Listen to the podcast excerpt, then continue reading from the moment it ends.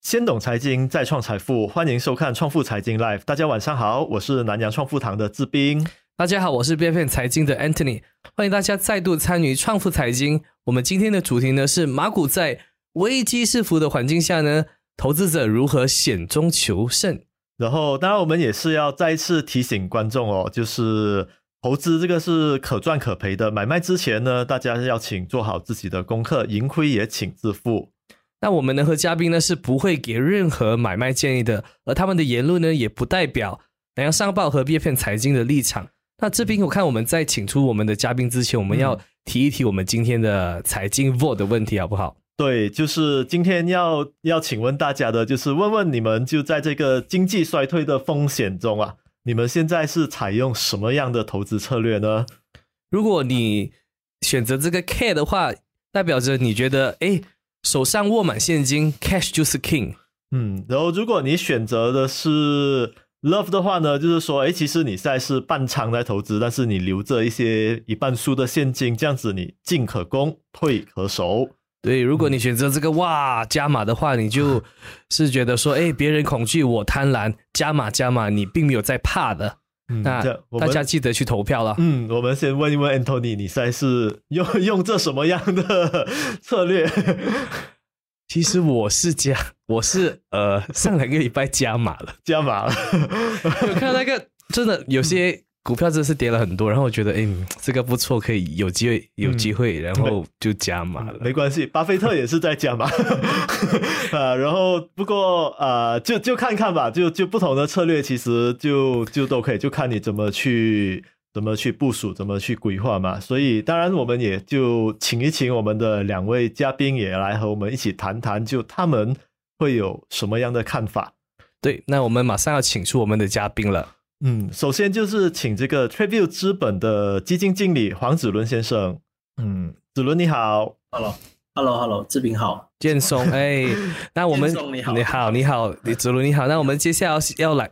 这个请出来香港的兴业证券业务总监林卓峰，卓峰你好，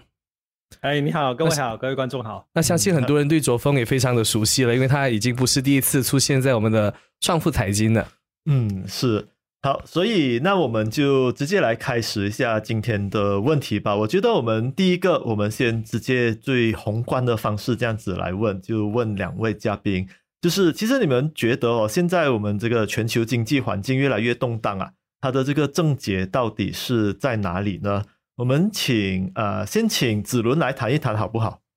其实目前来讲的话，局势动荡，从目前就是我们用最近的那个因素来。来去归因的话，那那很肯定就是美联储的升息以及很激进的升息的这个立场所致了。就从今年至今，已经无数次不断的呃上调他们美联储的目标利率这本身就引起呃许多人对于呃通货膨胀有一个担忧，以及对于美联储接下来在未来会采取什么样的措施，也是处于一个不确定。处于一个不确定的状态了，因此使得许多人都会抛售手上原本有的呃资产，我们叫就是所谓的风险资产，就是处于它会变成一个 risk off 的一个状态了。所以呃，我觉得如这这是可呃今年我们可以找到的一个其中一个原因。当然，如果说你要再往更前面再继续推进，就美联储为什么？呃，要升息的话，我觉得那个源头会越来越远了。但是今年来讲，目前来来看的话，我觉得美联储的升息以及各国央行不断的跟进这种作风，是主要的原呃导那个导导导火索吧。嗯，那卓峰呢？卓峰，你有什么意见呢？你有什么看法呢？如果一直有看财经节目的朋友。或者是就是有听我们其他节目的朋友也知道，我一直以来哈，从年初开始，我我第一次说就不看好整个全球的股市，已经是我今年一月一号的那个，在我自己专栏里面就写。那很多人讲加息或者是美联储 QT 这些，我觉得相对来说很多人都已经听到厌烦了。但其实如果有一直有留意我说的，其实我我换一个观点告诉大家，就是说。对表面来看，就是症结。刚才你问到的症结是在什么位置？说是加息啊，说是那个 QT 啊，就是紧缩等等。但是我们有没有再问一个问题，就是为什么美联储要加息？为什么美联储要这个这个紧缩？很多人的问题很简单，就是说局势动荡，然后就全球供应链问题，因为疫情等等，这些其实大家都已经听到，不想再听了。那其实最重要的原因都不是这些，其实我也提过，就是。其实，美国每隔一段时间，如果我们查看美翻看美国的历史，美元的历史，Fed 就是美联储，它最重要的除了就是说什么全民就业啊、控制通胀等等，其实它要保持美国这个国家的强大，而美元加息等等这些其实是调控整个世界的这个这种手段。而其实如果大家往前再看一点，就是。拜登政府之前啊，这个呃，川普政府，其实大家也应该应该还记得，当时其实川普已经是对对于全球的，比如说中国等等，寄出很多的制裁等等。他哪怕他对欧洲其实也有的。其实我可如果大家还有这种记忆的话，其实我可以直接的跟大家说，原因是美国要调控全球的经济结构，而通过美元。通过紧缩，把所有的这些，特别是制造业，要回流到美国，用美用用资资本回流到美国，跟制造业回来回流到美国来，再次让美国再强大。这个是我们从呃金，其实金融啊，我我有时候说金融啊，有时候如果你看得懂那些所有的象征背后，那个就是一个答案。那如果我们从这个角度来看、来分析，那大家可能换一个观点去去换一个角度去看的话，就开始会理解为什么现在，比如说上一次刚刚美联储加息加七十五个点子，那对啊，明明明明是就是符合市场预期啊，但是市场为什么一样还还跌得那么凶呢？那其实因为大家还没了解背后的原理，因为美联储明明已经看到这个通胀。缓缓的，起码没有说跌很多，但是已经很多人都说，哎，见顶了，然后那些数据都相对好一点，那那应该会别说转鸽，也不要那么阴吧，是不是啊？就有这种说法，但是最后还是市场就是听到就是美联储一些官员出来说，就往后的两年可能就保持一个一个一个相对的高位等等这些。就把那个下一年减息的这个想法就破灭了，然后市场就又再继续跌。那其实如果从从从刚才我说的那种原因去看的话，大家就理解为什么现在全球会发生这种事情了。所以你觉得美联储在升息，并不是因为它要缓解整个通货膨胀，它是要在巩固整个美国的地位，还有它它的整个局势，这个才是最底层、最深层的。呃呃，一种调调控的原因。当然，所有人看到的，比如说什么就通胀啊、地缘局势、俄乌战争啊，然后这些等等，你你你你看一下，其实很多都是人为的。对，所以所以卓峰卓峰其实也一直就是持这个对对于这个市场还是比较一个悲观的立场，就包括对，包括之前之前也就说。之前那一次反弹，你就说是一个衰退交易前的一波回血这样子，就对，就回血嘛，所以就就有提醒 过大家，大家能回血 啊？是，不过不过这边我们就也也来也来问一问子伦，看看你的一些看法，就是就是现在，因为因为其实市场来说，以市场的预期来说，之前还是还算是比较乐观，本来都会觉得说今年尾就可能那个加息开始会放慢，但是。目前看起来这个东西是算是跳票了。那你会觉得说这个市场会在什么时候才会比较好转，或者说美联储什么时候才可以放得比较温和一点呢？目前来讲，虽然讲市场的，我们继续看那个市场的预期，其实很多是预期是明年在进入第二个季度会放缓，就转割一点点。嗯，只不过是呃，我个人认为说这个情况可能没有这么快会来到，甚至是可能是二零二三年都未必会发生，因为毕竟来讲，呃，虽然讲说现在美联储升息了很多，就看起来好像很恐怖，但是呃，就我我是想提醒，就是呃，有点复合，就是卓峰刚才讲，就是大家不要忘记，过去我们享受了这个低利率、低通膨，其实是很长一段时间的。嗯，它是得益于呃中国的怎么廉价的成所谓的制造业的输出，以及俄罗斯的能源的输出，它是是一个非常长期稳定的这样的一个状状态底情况底下的输这种所谓的产能输出，才才能造就的这样的这样的一个所谓的呃太平盛世，或是一个比较好的叫市场情绪。嗯。而这一个东西其实呃有点被打破了，就是因为呃中国其实它想要往上攀升，就是它已经不满足于说比较的低端的或者是供应价值低价值的所谓的制造业，它是往更高端的技术前进，比如说五 G 或者是六 G 也好。但是对于美国来讲，自然会是一个挑战，因此才会看到从特朗普总统上任在任期间的所发动的各种贸易摩擦、这种贸易战的做法，才然后才会使得呃全球的供应链其实或者说那个贸易的信心呃已经是被一点一点的呃消耗掉，然后再来到疫情，然后再来到现在的所谓的中国的至今还在执行的。呃，清零政策，嗯，就是今年呃，它通呃造就了很多不各种面向的通膨了，所以呃，而我认为这个通膨并不是靠美联储所谓的单方面的升息就可以解决得到的，而且甚至是可能是他会把这个整个事情搞得变成恶化。我不认为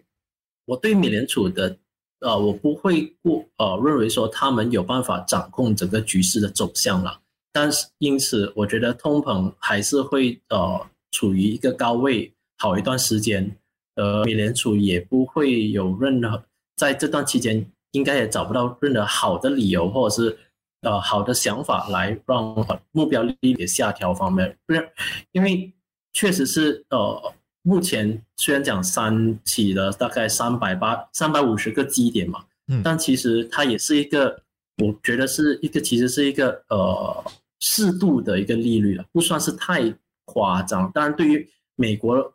很多人来讲，就过去十多年可能没有感受得到，但是其实过去，嗯，对。但是对于其实，在其他的，比如说亚洲国家也好，其实它都不算是一个非常呃，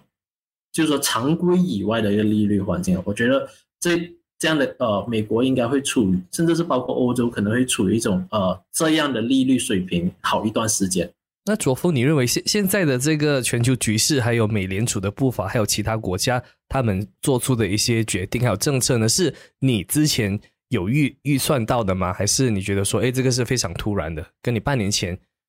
呃的局势来看的话，我我如果有有就有有一直有跟跟踪我自己写的一些专栏朋友，应该会就很多人之前会说，哎。就卓峰说的东西会不会是阴谋论的那些？当然，因为 我是比较从政治方面来判断金融市场，因为我经常跟人家说，就是其实金融是为政治服务的。说真的哈，然后如果刚才就如如果我们反个反个呃角度来看，其实高通胀是谁引起的呢？你这样想，是美国啊，当初。你你你不搞这川普的年代，你不搞那个贸易政那个保护政策等等，会这样吗？啊，当然很多人可以说什么疫情啊等等。嗯，那好了，再回来吧。最近的俄乌战争，那俄乌战争这个断油等等，你认为不是美国掺一脚，那俄乌战争会拖那么久吗？是不是？就如果从这个角度来看，其实当然市场会认为，哎，美联储或者国家央行哈，就就。比如说美联储就国家央行没有能力去把通通呃那个通呃通胀去控制，那反过来，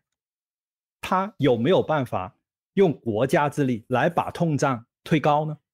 是不是也可以这样想？还有另外一个问题是，如果美联储或者是美国压根就不是想通胀下来呢？嗯，为什么没有这个可能？为什么每个人？想就是理所当然的，美联储是要控制通胀，美联储是要让失业率呃回到什么很低的？为什么呢？其实我好几个月之前没有半年是，我应该最早是三月，然后五月我再提出一次。第一就是美国现在要做的就一样事情，就是财富要破坏，要破坏所有人的财富，因为要在破坏的当中，有实力的人才可以去买，买买买。那你看嘛，现在俄乌战争最惨的是谁呢？最惨的是欧洲啊，嗯，对吧？不是中国，最惨的是欧洲。欧洲现在不知道怎么办。没事你看，就就冬天可能都没有没有冷没有暖气了。全球第二大的化工 BASF 在德国都已经是历史新低。那现在这这些就这么好的企业哈，就这么百年历史，就我不知道有没有百年哈。第二大的化工企业现在这个价格，那谁有能力去收购呢？当然是汇率高的国家。嗯是吧？就从这个角度，大家就看看理解。如果你说现在这个是不是一个嗯能预见到的？我觉得其实市场里面所发放出来的新闻消息主题，我换个角度说，其实会不会是华尔街或者是相关人士、利益相关的人士，其实在市场里面本身就做起这种主题。啊，来来让大家去听进去，你听得多，自然就被洗脑了，知道吗？明白，是啊，我认为比较是这样子，所以呃呃，我我个人看法是，未来的两年三年，第一，基本上利率是不会调降；第二，我认为整个呃，别说财富破坏吧，就是过去的二十年的这种长势，就长趋势的呃呃下跌的利率跟。呃呃，这种就因为利率下降而很多的投资资本支出啊，或者是 GDP growth 这些很多的国家靠的是美元借贷的这种情况，其实往后的十年基本上都不会出现。别说十年，五年吧，是结构的问题。对对，就就卓峰这里其实就有提到说，因为现在其实不。不只是就我们讲的这个股市市场，虽然我们主要可可可能一些可能一些观众也是比较想要听这个股市的一些建议啦，但是在我们谈这个股市之前呢，我们要谈一谈就刚才卓峰谈到的，就是这个汇市还有这个债券市场。对，我们来谈，先讲一讲这两个。就现在现在的整个情况下，第一是刚才卓凤有讲的这个整个可能会出现一种债务危机。然后还有，就现在其实已经在出现这，大家都在很担心这的，就是除了美元一直在起，然后你看，包括马币啊、英镑在啊、欧元这些都都跌得很惨。然后，所以现在就那我们先先请子伦也来提一提你的看法吧。就是你会觉得现在这样子的这个债务危机、这个汇率的这些汇市的危机，它是不是在演变成一个下下一场一个一个金融？危机呢？还还是说你觉得现在我们其实已经在金融危机里面了？呃，我觉得那个问题应该分。OK，先这么看吧。主要我认为下一下一轮的所谓的经济衰退，就是说欧美来讲，经济衰退就应是一个大概率事件了。就是基本上，我觉得这个方向基本上是确定的，只是实际的问题而已。而至于说呃，欧美两个国这两个区域来讲，呃，我觉得欧洲的状况会比较严重一点点。呃，原因在于说，呃呃，其实，在汇率在这一次的所谓的今年所有的所有发生各种各样的市场的动向之前，其实欧洲它已经有一个非常大的问题，就是它的人口老化以及它的所谓的退休金的问题已经是非常之严重的，因为。呃，我们记得之前的，就是好多年前的欧洲欧债危机的时候，是讲说，呃，欧洲四国还是五国嘛，就是 P I I G S 嘛，就这几个啊 P I G S 嘛。但其实如果我们在你看，在疫情期间，他们各国这些欧洲这些国家的财政力啊能力来讲的话，呃，多一个新的国家，其实它已经处于一个比较难复合的一个状况，那就是法国啊。就是如果你去拿它的国家的需呃它的债务以及它的呃政府的 revenue，我们就不要看 GDP，就看 revenue，因为 revenue 才是真正政府的财政收入嘛。嗯，去对比的话，其实是属于一个很高的水平，就是它其实是处于一个很很危险的水平的。一再加上过去呃几欧债，就是整整体来讲，欧洲的债务有一半都是在那种非常低利率的情况底下所发放的，所以当利息出现很大的调整的话，这一部分的所谓的呃账面损失也好，所有的呃债债券的那种信用违约率的上升也罢，我觉得都会带来非常严大重大的冲击了。然后呃，当然如果你要再回去的话，我觉得欧元区本身的在设计上就其实存在着很大的瑕疵。就是因为它都是有几个比较有经济实力的大国来带动一小群呃国家，然后也为了扩大这个会员国的那个数量，他们也不断的放低门槛，所以我们才看到所谓的希腊呃债务危机的发生。我觉得在未来应该也会看到类似类似的呃危机在发生。我觉得这是呃我我对于欧洲的基本的看法。嗯所以，卓峰，你你怎样看待这个？我们是不是已经在金融危机了呢？你看这个英国那边的英镑及国债狂贬，引引发这个抛售潮嘛？然后这个英国央行已经紧急的干预购债救市了，已经开始动作了，很多已经守不住了。你觉得说现在已经处于一个非常艰难的阶段了吗？很多国家一个接一个，英国过后可能其他国家也会开始做出这样子的一个步骤了嘛？动作？你。你问这个问题背后是不是问 现在已经差不到恐慌那个阶段，可以抄底了没有？对，很多人在担心。我 我自己看法是：第一，其实我们早就已经在金融危机里面，只不过这一次的金融危机不是因为经济周期而出来的，是人为。这个人为的意思是。美国主动去把这个事情做出来的，无论是加息，无论是 Q T，哪怕是之前的 Q E，就是疫情当中的 Q E，其实也是人为的。如果这反过来这样说，啊，允许我卖一下广告哈，就是大家去看一下我我我本期的那个题目，我觉得很配合我们今天的话题，就是非美阵型国家崩溃，非美的国阵型的国家崩溃，那意思就是。你不站在老美那边，那你就等着死。那其实现在基本上全世界也是这样子。那刚才那个你刚才问的那，比如说债务的问题，欧洲的这些问题，我我用一个市场的价格来告诉你。呃，CDS，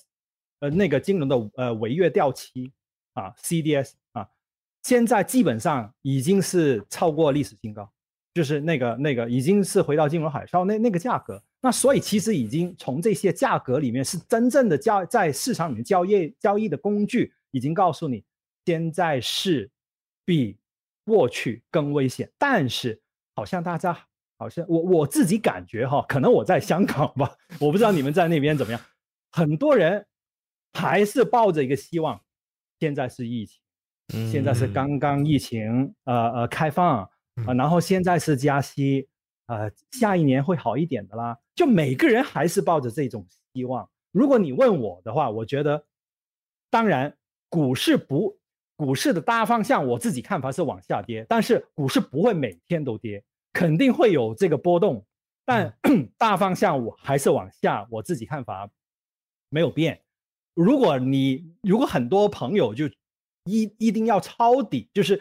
我要在这一次金融危机里面找到最低的那个点，然后我就在我希望在那个点进去。那第一，我不是巴菲特，巴菲特也不行啊。第二，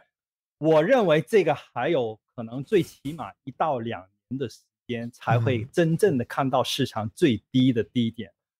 如我我这个是翻查过去，就是每一次金融危机或者是金融海啸。欧债危机就二一二年、一三年那一次等等，其实每一次都大概要两年左右的时间，到两年多啊。那你你想想，其实我们到今年的下半年开始，美联储才相对来说加息的脚步增加快速了。那从那个时刻到在市场里面各样的资产呀，或者是这些企业的盈利等等要反映出来的话。大概都要六到九个月吧，那其实已经到下一年的年中左右了，才真正开始企业的盈利会越来越差啊，不是说到那个时候是最差，是越来越差，但是还没差是完差完。之前我们在财经的节目我也说过，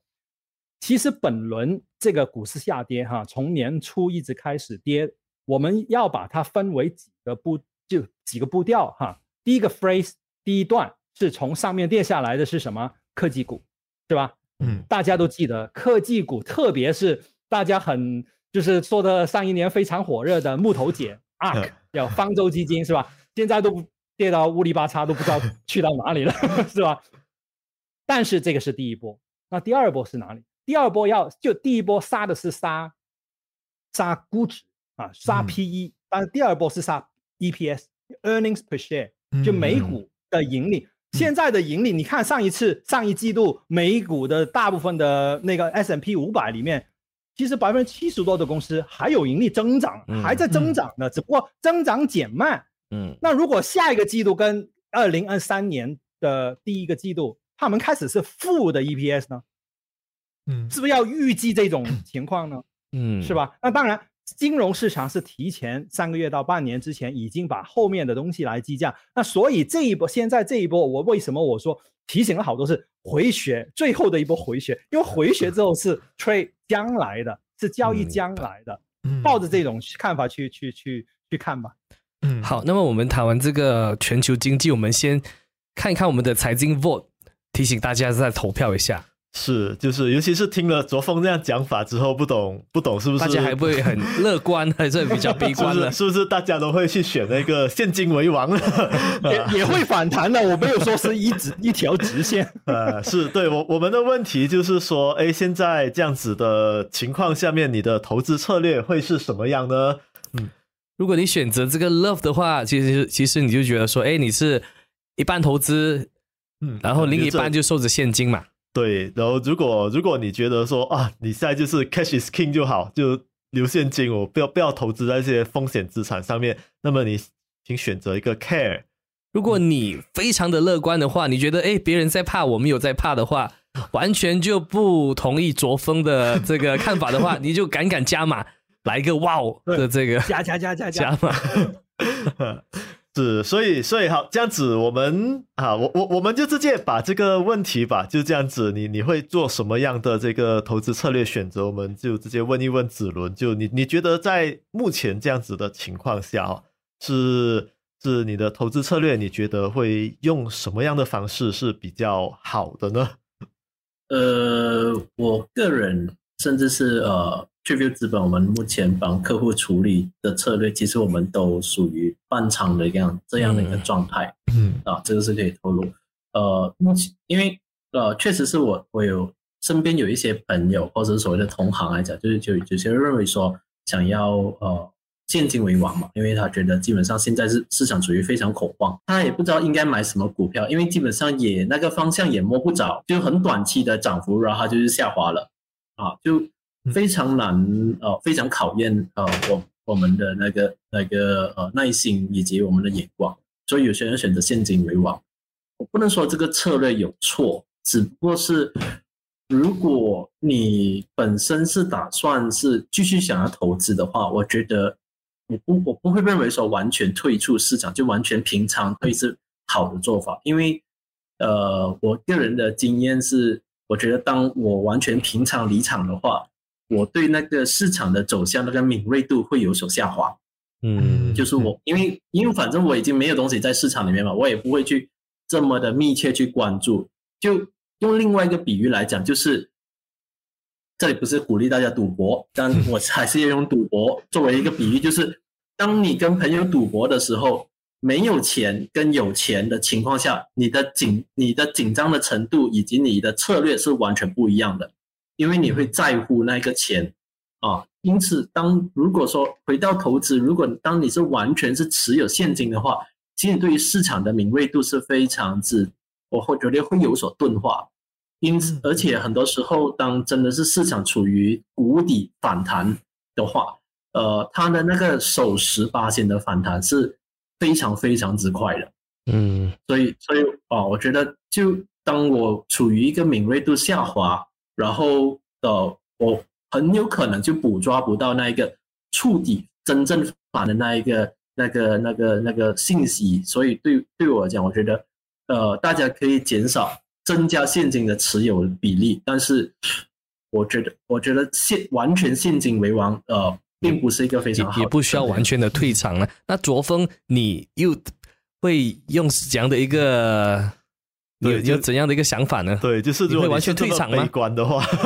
啊哦，从一个基金经理的身份来说，那当然大家都不要退场，要不然我们吃什么呢？对不对？说真的是吧？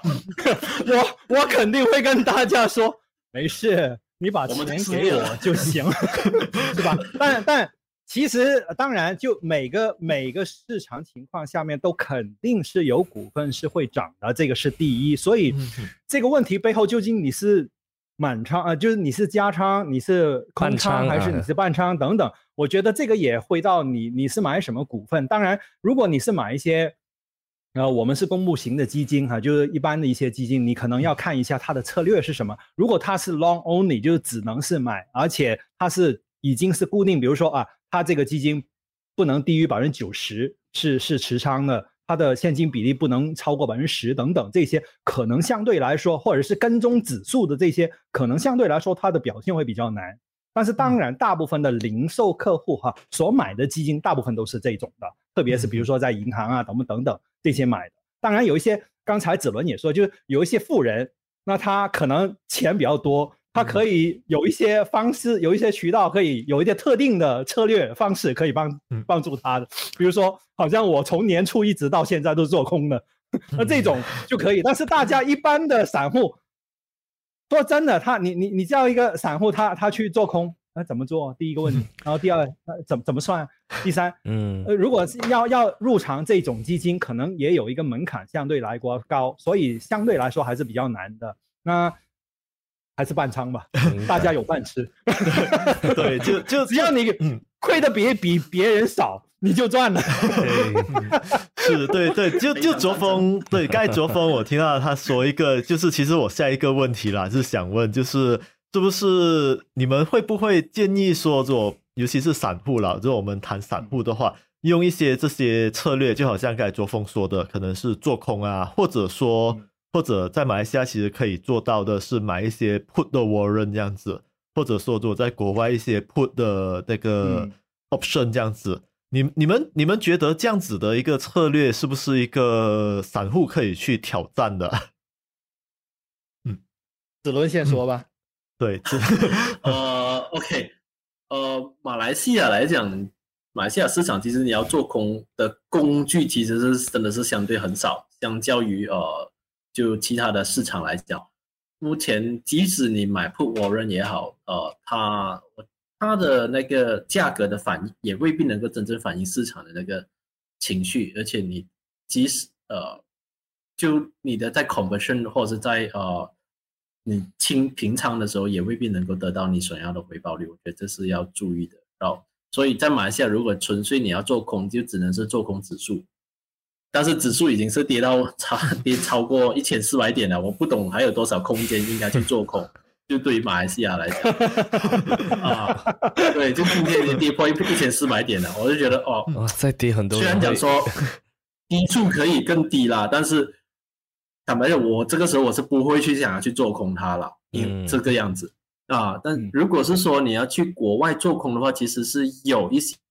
呃做空的 ETF 的，就是在美国其实也蛮多嗯做空的 ETF，、嗯就大家可以，甚至是你要买那个恐慌指数那个 VIX 嗯嗯也是有的。嗯只是呃，这当中呃，它有相当大的风险了。我觉得大家还是要先去了解一下，因为一般的散户来讲，我觉得他们对于呃承做空的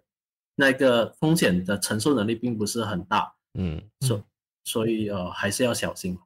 嗯，我自己看法是，其实当然做空还还有很多的工具，但是一般的散户来说真的是比较难。如果你刚才所说的一些衍生衍生工具嘛，就是比如说嗯 option 啊、warrant 啊这些等等其实对于一些不是很熟悉这些工具的，其实我也不怎么建议。为什么？对你可能方向是对的，就是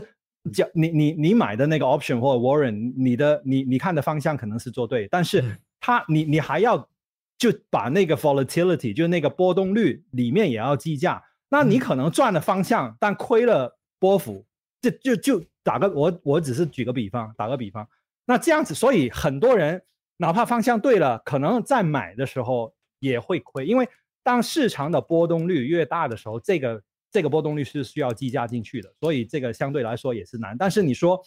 呃，市场还是会反弹的啊。刚才说反弹之后，你找一些相对简单，你自己比较能容易理解，而且你你清楚自己是为什么要把它看空。啊，我我虽然大趋势是看空，但我也有波段的操作，是吧？但是我我我还是保持观点，我不是戴头盔啊，就就大趋势还是放往下。为什么？因为我们到目前为止还没有任何的看到有什么改变的迹象。当然，从昨天开始，我们看到就是英国的那个央行突然自提出那个就呃紧急的方案，那其实他大家就觉得，哎，这个是 Q 一啊。英国版本的 Q 一啊，但但大家看一下今天的市场，昨天跟今天，除了跟美国相对来说比较好的那些国家相对来说还好一点，亚洲区基本上都很惨。你看我们香港，香港基本上早上 一开开了之后就上去了，然后就基本上那个就就没了，然后就下了。然后昨天美股也是前面还是挺威风的，然后后面你看看现在还没。九点半了没开啊？我看这个美美国的期货期货，那纳斯达克也跌跌了一点一点一点三一点四是吧？我嗯哦一点八五了已经，我老花看不到 是吧？就对大就大家很就觉得哎已经很低了我我我这样说吧嗯你会看到你不愿意相信的位置。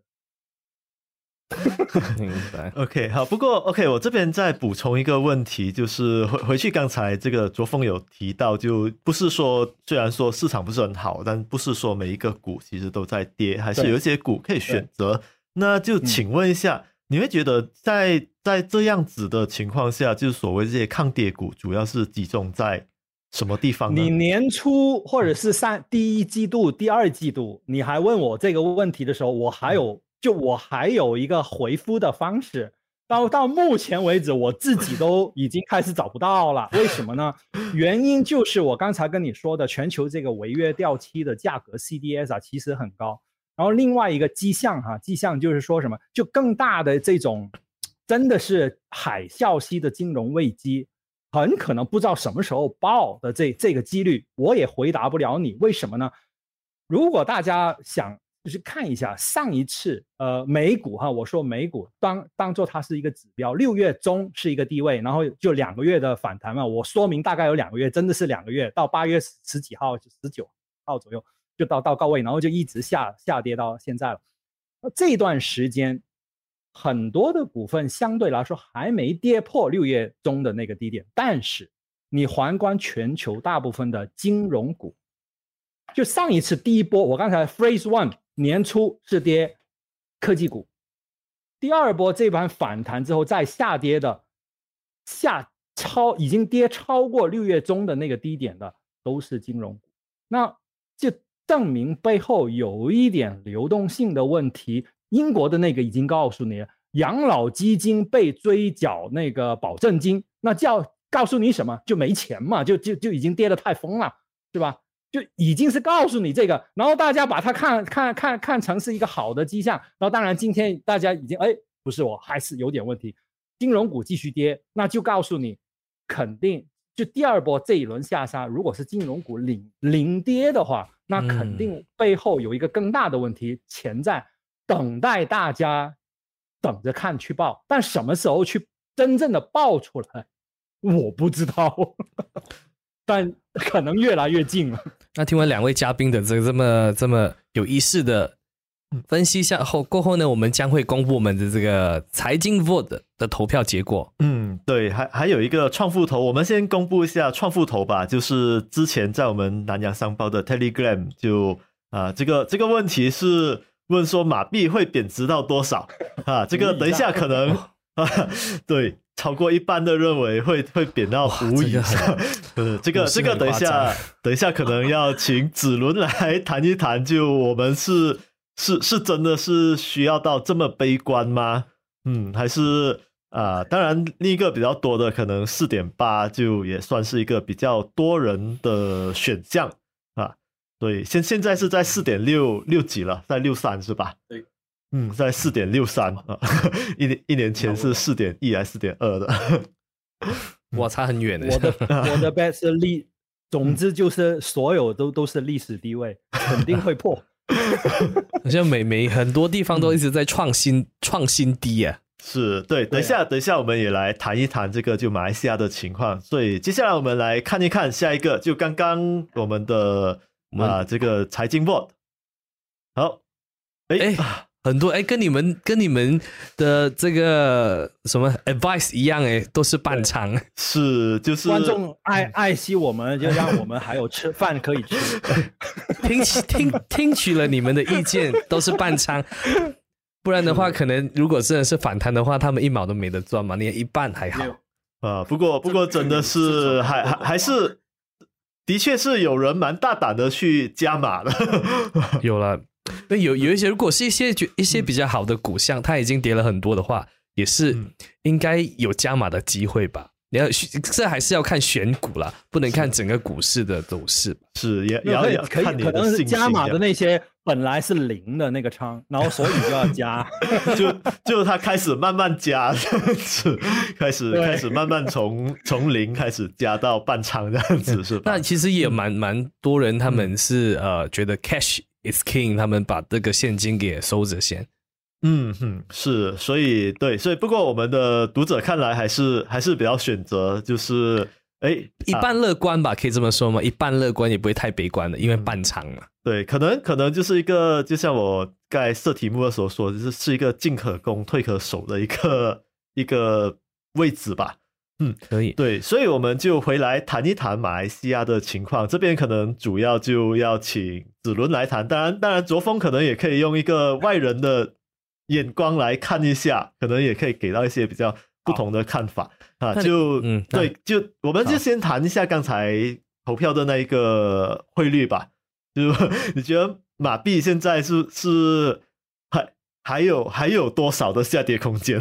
所以大家都在谈啊，我们一直在贬啊。坦白讲，我不是很想讲五，可是我觉得好像没有什么力量可以阻止他去往这个方向去。对，一一天跌零点零点零一的话，是多要多少天到一年？因为因为因为基本上呃，美联储的加息的那个力度就确实是很大，而且它。是在一个很低的水平在加息，而我们国家的欧隔夜政策利率其实一开始的水平并没有这么高，嗯，当然我们也不可能加，所以在在一开始的基础，大家的情况就不同，我们通膨没这么高，我们利率也没有这么低，所以加息的步伐肯定是慢或者比较少，跟美国的状况有点不同，嗯，当然如果你说。这就这目前的状况，很多人说哦，美国我们的国行应该更加激进的加息，好平衡，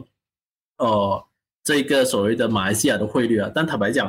呃，我真如果我是国行，我会奉劝他不要浪费这种子弹。嗯，我们的外汇储备还是很珍贵的，我拿来做别的东西，就不要去。不是说不是说汇率马马币的汇率不应该捍卫，但是我是觉得是大家呃要理解马。来的经济结构是怎么样的？经济结构，我们是一个出口型的经济结构，嗯，而而对比我们的邻国，也就是我们常常会被拿来比做比较，就是新加坡。新加坡是一个呃贸易中转站的一个这样的一个结构，因此它的汇率稳定来讲，对来讲是非常之必要的。所以新加坡对他们的经管局，他们要花很多的钱，当然人家家底也比较厚，嗯，去稳定那个汇率。啊，但是对于马来西亚来讲，我们是需要出口的，而且我们的家底也没这么厚，因此从能力跟必要性来讲，我们确实是没有必要，是没有必要去说去捍卫说哦，阻止它到四点八，嗯，因此在这样的这样的一个基础呃这样的一个呃一个呃基础之上，我们再看美联储的升息的那个幅度来讲，我确实觉得如果是有五，不是不可能。但我想给各位观众知道，即使到五，我们也不是世界末日。我们也不会变斯里兰卡，不要太担心这个东西。我觉得啊，就大家有危机意识是好事，但是过于悲观，觉得是世界末日的话，我觉得也不是太好啊。而且更重要的是，你也没有地方可以逃。如果真的是这里真的是世界末日的话 啊，那那卓峰以一个国外的一个基金经理的角度来看，你是怎样看待我们的马币呢？走势？其实刚才子伦也说的对，就是其实相对来说哈，嗯，马来西亚，哎，第一，其实整个经济体也不是很大。那你说从汇率的角度来看，那如果就是你们央行要就是捍卫这个汇率，我觉得它也应该不会像过去，因为大家都有这个经验。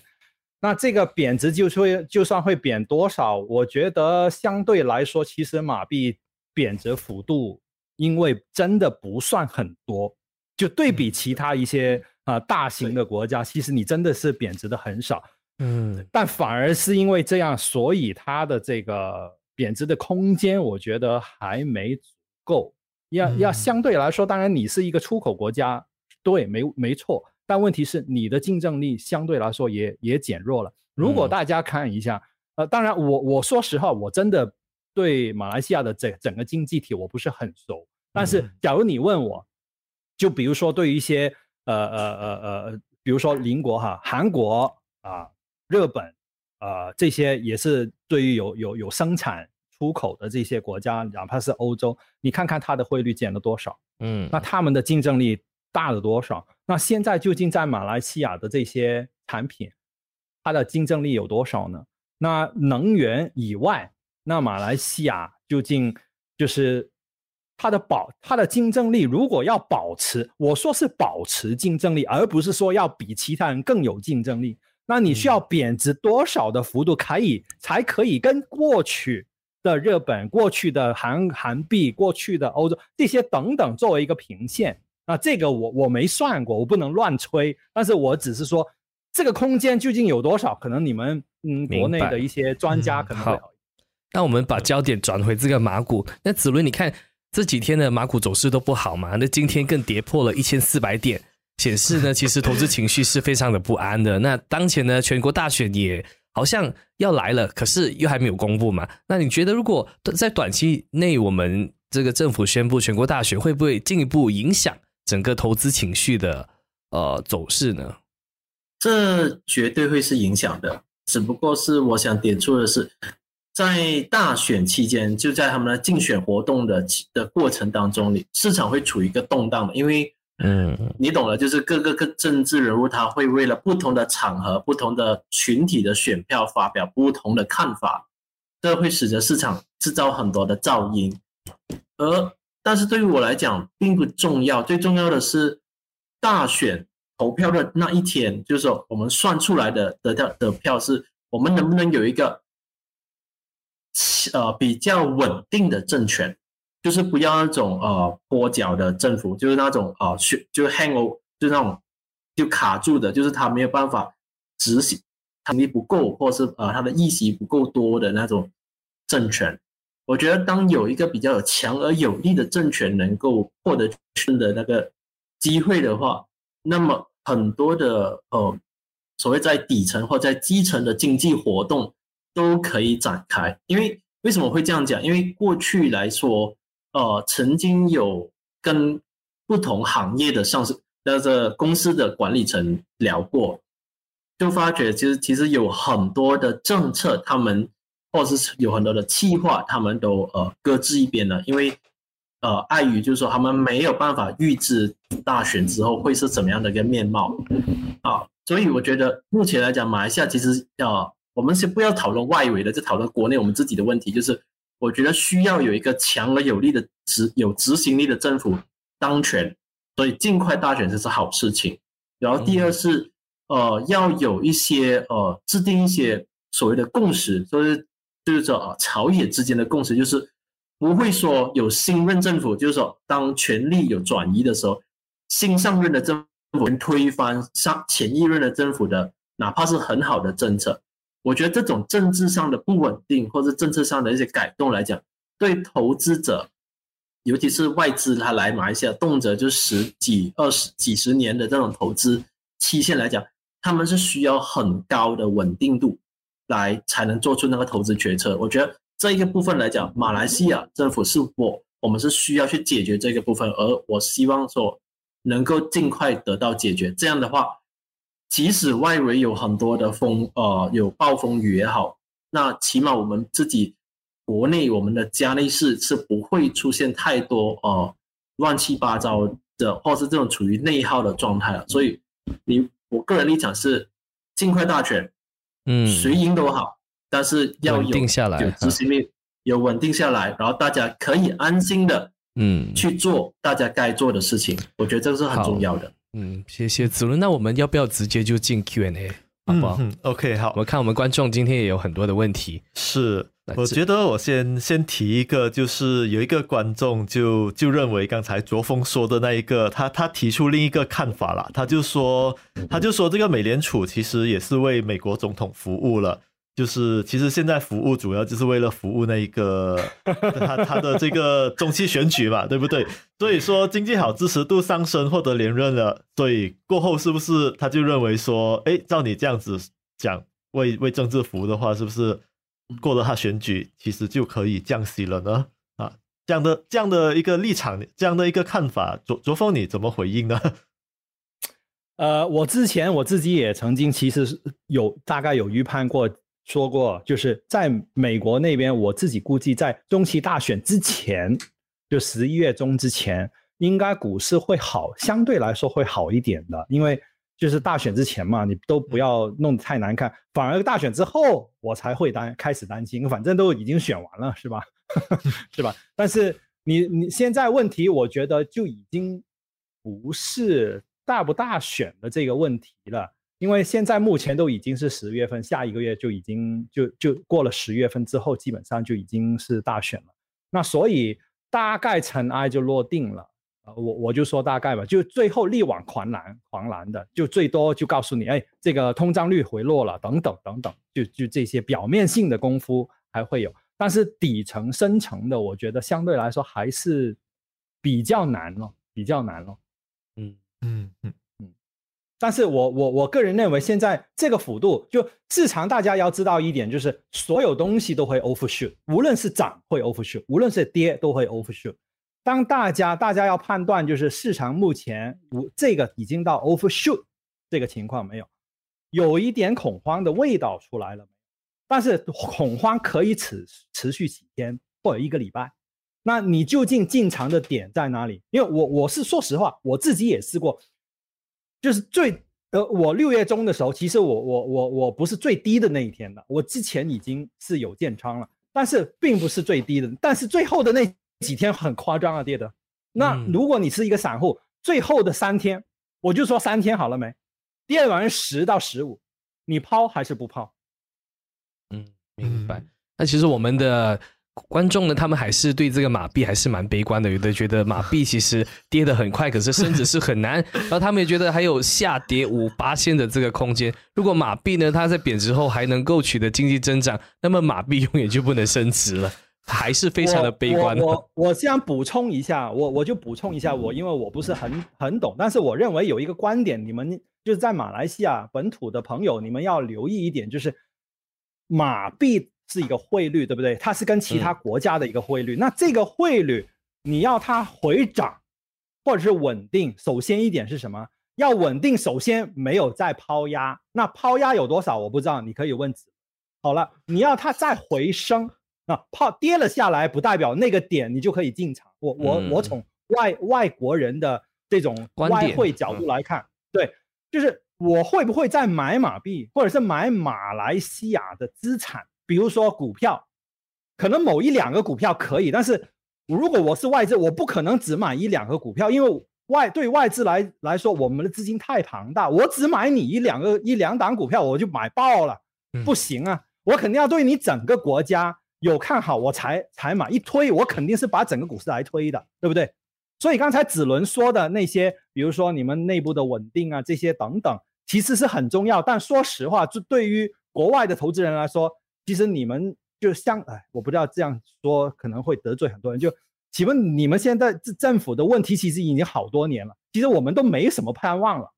就就不做错，等周期到，那自自然资金就会来回来。但是你要做一些特别的事情，再引外资进来，我认为现在来说比较难，因为哪怕再跌下去的话，那我是外资，我会想，那我现在把钱把钱买到马来西亚会比较吸引呢，还是买到其他国家的资产会比较吸引呢？还有这个问题。嗯，你明白吗？大家买买马马来西亚的股份、股市、KLC 啊等等，我我是我我觉得大部分买一两档股票的人其实很少，大部分的散户都是啊买个基金什么的，但那很多一一一大堆股票都会买。那如果整体整体市场不涨的话，那除非你是巴菲特，你你能选到那么好的股票，要不然还是比较难。嗯，是。然后然后子伦，你对这一个马币，就刚才那个。刚才那个朋友他是问说，就哎，其实马币贬值，然后但是我们经济继续增长。事实上，我们在今年上半年 GDP 是不错的，只是马币这样子跌。所以这样子的环境是不是说，哎，经济都好了，但是马币也涨不了，那就就就永远也很难涨了，是吧？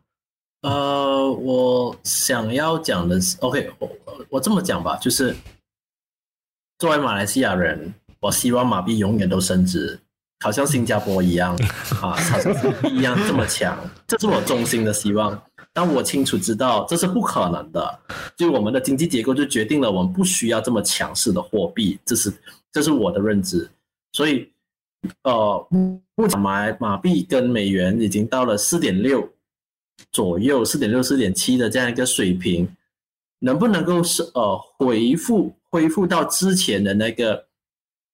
四点四、四点一的水平，我觉得是有可能，但是不会这么快，因为就好像卓峰所说，就是我们需要除了我们内部稳定，我们也需要更多有吸引呃优点，能够吸引得到外资对我们重新青睐我们这个市场。我觉得这是我们呃，不管是经济也好，金融也好，都需要去努力的一个方向，而近。近期来讲，我我也其实我是对于这方面我完全是没有太多的头绪，我只希望它快点能够大选然后结束，大家就因为因为因为因为 OK 坦白是这样子的。啊，因为因为我们有看到是过去的几个好几个就是外资买入的股票来讲，其实大部分的都是呃银行股，就是你所说得出的那几个主要的大的金融股就对了，就那几大金融股。就跟卓峰讲的，其呃的原因是很相似的，就是外资这么庞大，他进来，如果他买一种小的股票，一下子他就把整间公司，他买成零点多八千，就整可以直接把整间公司给收购了啊，私有化了。那因此他们都是选那种我们的综合指数的成分股，然后流动性非常强的，那基本上都是金融股。嗯，嗯所以呃，其实外资是有重新看马来西亚立场，只不过是他们是处于一种，我觉得是属于一种 hit and run 的一个状态，就是它是一个波，这一个在一个波呃波动的操作，它不属于一个比较长期的。因为如果是它属于长期的话，它会逐渐的买入更多其他的类型的金呃大型蓝筹股，而不是纯粹是呃都一直在买入金融股罢了。所以我觉得，呃，马来西亚这个状目前处于这样的一个不稳定的这个状况，还还会持续了。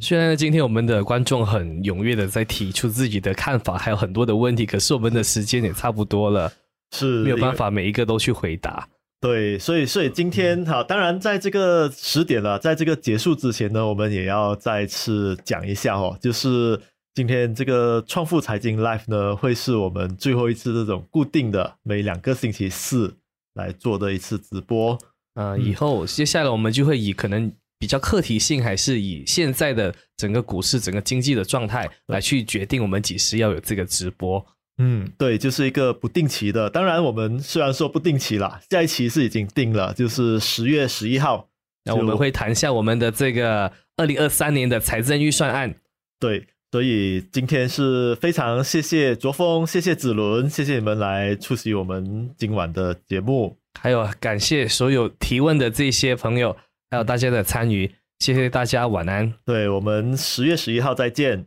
大家晚安，拜拜。